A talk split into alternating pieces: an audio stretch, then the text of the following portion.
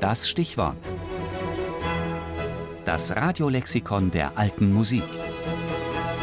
Jeden Sonntag im Tafelkonfekt. Hasse, Johann Adolf. Geboren am 25. März 1699 in Bergedorf bei Hamburg, gestorben am 16. Dezember 1783 in Venedig, erfolgreicher Komponist des Spätbarocks.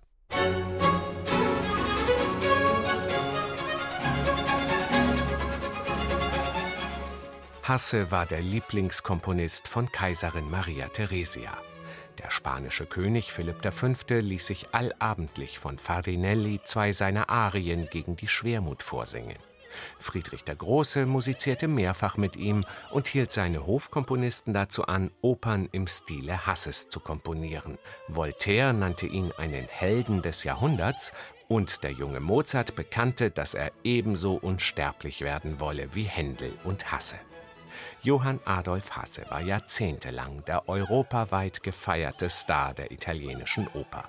Spätestens seit seiner Hochzeit mit der berühmten Sopranistin Faustina Bordoni entwickelte das Künstlerpaar einen solchen Glamour-Faktor, als hätte David Bowie Madonna geheiratet.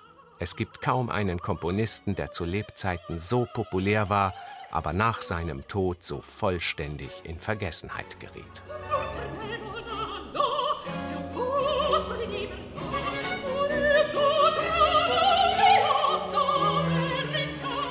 Eigentlich sollte der junge Johann Adolf wie seine Vorfahren Organist werden und erhielt Unterricht bei Johann Mattheson in Hamburg. Doch weil er die Oper liebte, ließ er sich auch im Gesang ausbilden und wurde mit 19 Jahren Tenor an der Oper am Gänsemarkt. Hasse wechselte an den Hof nach Braunschweig und trat dort als 22-Jähriger in seiner ersten eigenen Oper Antioco auf. Danach reiste er nach Italien, wurde in Neapel drei Jahre lang Schüler der Operngiganten Nicola Porpora und Alessandro Scarlatti und eroberte die italienischen Bühnen mit eigenen Musikdramen wie Antonio e Cleopatra oder Sesostrate. Spätestens nach seinem Riesenerfolg 1730 in Venedig mit Artaserse erwarb er sich den Beinamen Il Divino Sassone, der göttliche Sachse. Im selben Jahr heiratete er die Bordoni, die fortan die Titelpartien in Hasses Opern sang.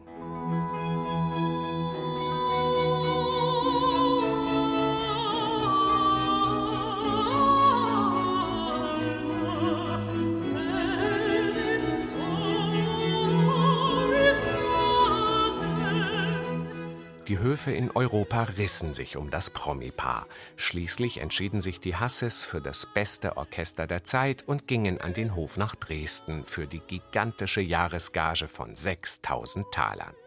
30 Jahre wirkte Hasse hier als königlich polnischer und kurfürstlich sächsischer Kapellmeister. Da der Sachsenkönig dem Ehepaar großzügige Freiheiten gewährte, verbrachten die beiden oft ganze Jahre in Italien, mehrten ihren Ruhm aber auch an den Höfen in Wien und Paris. Hasse wurde zum Meister des Belcanto und zum Vollender der Opera seria. In seinen über 60 Opern vertonte er am häufigsten die Libretti seines Freundes Metastasio. Dessen Texte wurden auch von allen anderen Großen der Zeit in Töne gesetzt, doch Metastasio fand, dass niemand ihn kongenialer vertone als Hasse. 1771 floppte allerdings die letzte gemeinsame Oper der beiden, Il Ruggero in Mailand. Hasses typische Mischung aus melodischem Einfallsreichtum, kantablem Schmelz und einer eleganten, aber gediegenen Satztechnik hatte sich überlebt.